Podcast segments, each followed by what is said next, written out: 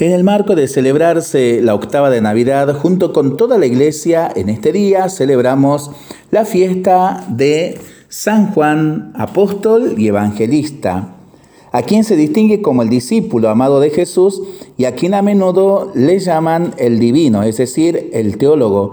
Sobre todo entre los griegos y en Inglaterra era un judío de Galilea, hijo de Zebedeo y hermano de Santiago el Mayor, con quien desempeñaba el oficio de pescador.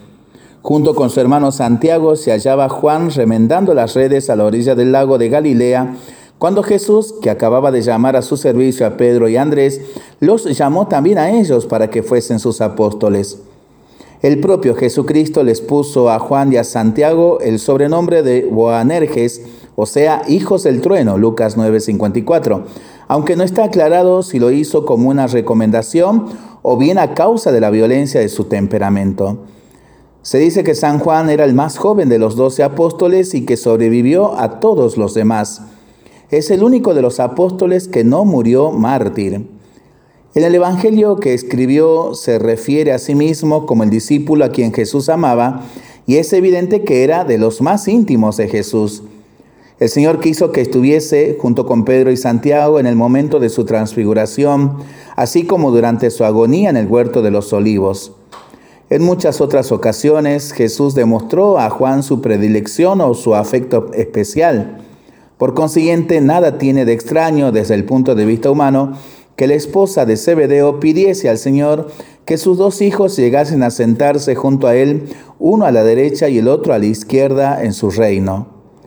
Juan fue elegido para acompañar a Pedro a la ciudad a fin de preparar la cena de la última Pascua, y en el curso de aquella última cena, Juan reclinó su cabeza sobre el pecho de Jesús y fue a Juan a quien el maestro indicó, no obstante que Pedro formuló la pregunta, el nombre del discípulo que habría de traicionarle. Es creencia general la de que era Juan aquel otro discípulo que entró con Jesús ante el tribunal de Caifás mientras Pedro se quedaba afuera. Juan fue el único de los apóstoles que estuvo al pie de la cruz con la Virgen María y las otras piadosas mujeres, y fue él quien recibió el sublime encargo de tomar bajo su cuidado a la madre del Redentor. Mujer, he ahí a tu hijo, murmuró Jesús a su madre desde la cruz.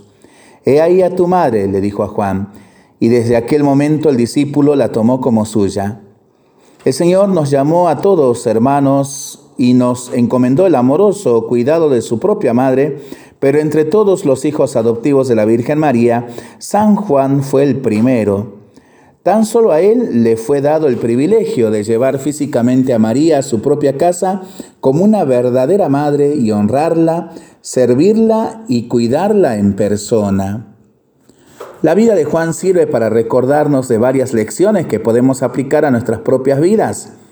En primer lugar, el celo por la verdad siempre debe estar equilibrado por un amor por la gente. Sin amor, el celo se puede convertir en dureza y nos lleva a juzgar. En cambio, un abundante amor que carece de la capacidad para distinguir la verdad del error puede ser un sentimentalismo efusivo. Así como Juan aprendió a medida que fue madurando, si hablamos la verdad en amor, nosotros y aquellos con los cuales estamos en contacto, creceremos en todo en aquel que es la cabeza, esto es Cristo. Efesios 4:15.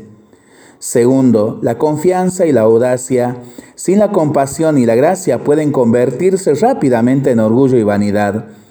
La confianza es una virtud maravillosa, pero sin la humildad puede ser autosuficiencia que puede conducir a la jactancia y a una actitud de exclusión. Cuando esto ocurre se contamina nuestro testimonio de la gracia de Dios y otros ven en nosotros exactamente el tipo de persona con la cual no desean estar.